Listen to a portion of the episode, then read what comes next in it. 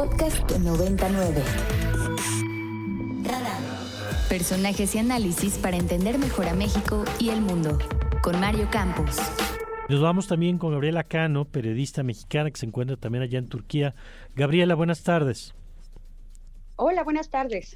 Bueno, pues eh, atentos desde México, por supuesto, a lo que se está viviendo, cómo van las labores eh, de rescate y de respuesta a esta tragedia que se ha vivido en este fin de semana. Las labores de rescate continúan, se acaba de, declarar tres meses, se acaban de anunciar el presidente Erdogan que van a ser tres meses de estado de emergencia en, la, en el área de donde fueron los terremotos. Y, bueno, ahora ha subido ha subido la cantidad de fatalidades, son 3.549 vidas perdidas en Turquía. Ah, perdón, 1.600 personas reportadas también en Siria. Y, y, bueno, este, estamos viviendo momentos muy tristes, difíciles. Nosotros sabemos por lo, por lo que están pasando ellos ahora y es momento de apoyar y de ayudar a los turcos como ellos lo hicieron a nosotros en el pasado. Por supuesto, y son momentos muy, muy duros. Eh, ¿Cómo se ha vivido el tema de las réplicas? Porque sabemos que el, el problema es que a la tragedia del sismo le han continuado las, las intensas movilizaciones. Han, han seguido habiendo réplicas y, y bueno, es, es, esto es lo que agrava, agrava más el rescate, porque a las réplicas le agregamos el clima y le arreglamos nieve, pero, pero vaya, estamos, eh, cada vez más está llegando, llegando la ayuda internacional, los topos llegan mañana a Turquía, entonces se une ya el equipo de los topos para el rescate que vienen con binarios caninos.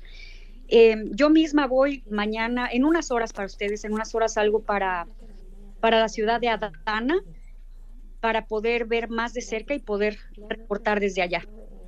Sabemos que el, la hora a la que ocurrió el temblor también, como suele ocurrir en estas tragedias, pues jugó un papel importante porque era de madrugada.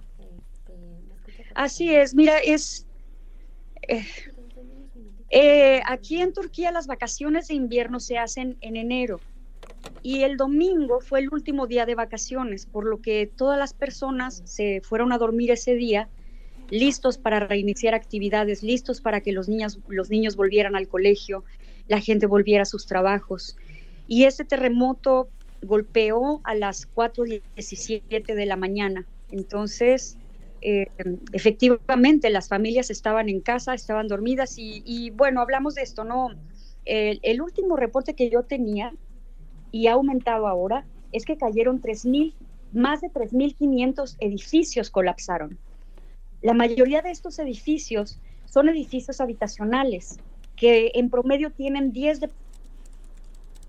Estamos hablando de 3.500 edificios en donde vivían muchísimas familias y esto es nada más para, para, para poder darnos cuenta de la, de la magnitud de esta tragedia.